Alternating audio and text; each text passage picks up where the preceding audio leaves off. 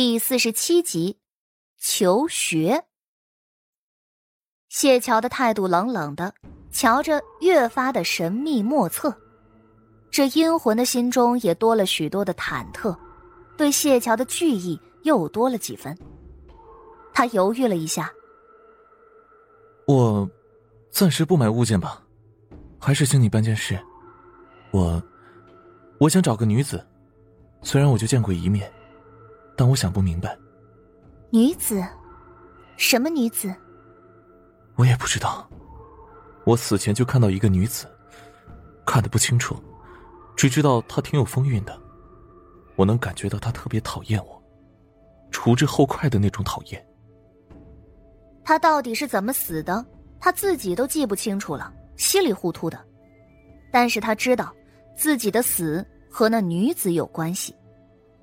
谢桥决定明日问一问大哥谢平岗，毕竟司刑司主管复核天下案件，除了复核案件之外，还负责审查疑案或是大案，所以大哥肯定知道这阴魂到底是什么情况。而且，有件事情很奇怪，就是这阴魂的形态，它都烂成这样了。就像是腐烂了很久之后才变成灵体似的，这显然不正常啊！谢桥拿出了纸笔，让这阴魂叙述，他来将那女子的容貌特征画了一下。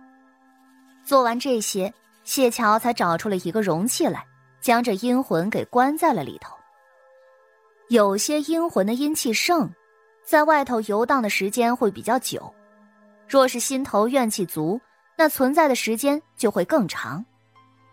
但是这个阴魂虽然不知道自己是怎么死的，可很显然，他对于死亡没有什么感觉，只是有些疑惑而已。如今还能作为灵魂飘上一飘，但是再过一段时间，也许就消散了。所以他没给银子之前，还是先关着比较好。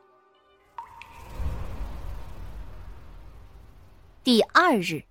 谢桥求学日，一大早的，他便去账房领银子，刚好卢氏也在。卢氏瞧见他，就微微蹙起了眉头。你昨天跟你大哥说什么了？袁管家被你大哥打板子，还不知道要在床上休养几天呢。这家里上上下下这么多事儿，都指望着他呢。母亲应该问袁荣做了什么坏事儿。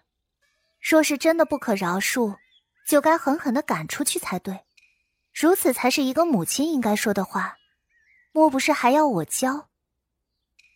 谢桥看着手里的银票，话多了一点卢氏一呆，好像是应该这样。于是他的声音都低了一点袁荣跟着你爹许久了，没有功劳也有苦劳啊。跟了这么久，竟然也只能混些苦劳，可见此人也是无用。谢桥慢条斯理的说，然后在那之前的账上按下了个手印儿。银子虽然多，但是不经花呀，他还想天长地久的活下去呢。这样只靠偶尔遇到的阴魂转运赚功德那是不够的，所以他准备开个铺子。可是，作为谢家的千金，想要抛头露面走街串巷，那是不可能了。但是，要是有个铺子作为掩护，事情就会好办许多。卢氏张了张嘴，又不好因为一个管家继续说些不中听的话，便只能冷着一张脸忍着，眼睁睁的看着谢桥拿了银子，欢欢喜喜的出了门。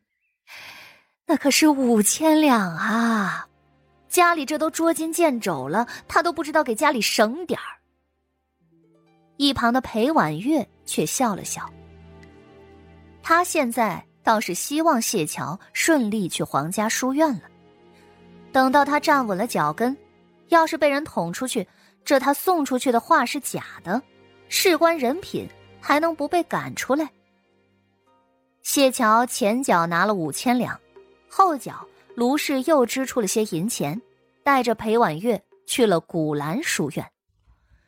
古兰书院也是天下闻名的大书院了，只是与皇家书院不同的是，古兰书院主要教导的是男子，对女子就要略微宽松一些。不过，能在京城这边站稳脚跟的书院，身后的背景其实都不一般。可是裴婉月的心里不甘心，所以他这脸上一直挤不出什么笑来，看上去冷冰冰的。而谢桥就不一样了，他现在满脑子都是皇家书院里头的宝贝以及惠人的正阳之气呀。春儿还挺担心的，姑娘，这里不能带丫鬟，您这身体能撑得住吗？这书院课业很紧的，每日要在此处待上三四个时辰呢。你放心，我撑得住。谢桥面如骄阳，连声音都带了些暖意。上学好啊，让他觉得自个儿终于朝气蓬勃了。其实及笄之后，他的身体已经好了许多了。要是从前，那可真是……一言难尽。出生不久之后，他的身子骨就不太好，每一口气都喘得很艰难，时不时还要被各种各样的阴魂吓一大跳。直到能走路之后，也常常的晕倒，什么半夜浑身冰凉，好似在冰窟之中，那也是常有的事儿。因为被阴气影响，他更是夜夜做噩梦。这也导致谢桥不怎么喜欢睡觉，他有空便要晒太阳、看书，甚至拼了命的运动两下，免得他越来越虚。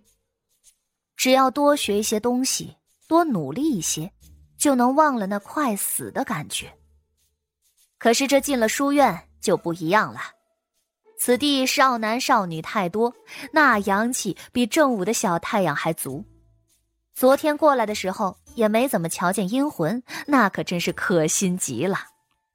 要是早知道这地儿这么好，他就该早早的上京的。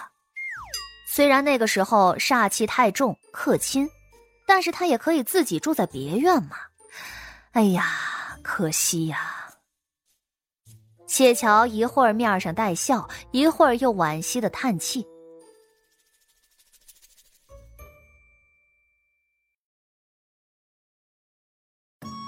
本集就播讲到，感谢您的收听。去运用商店下载 Patreon 运用城市，在首页搜索海量有声书，或点击下方链接听更多小说等内容。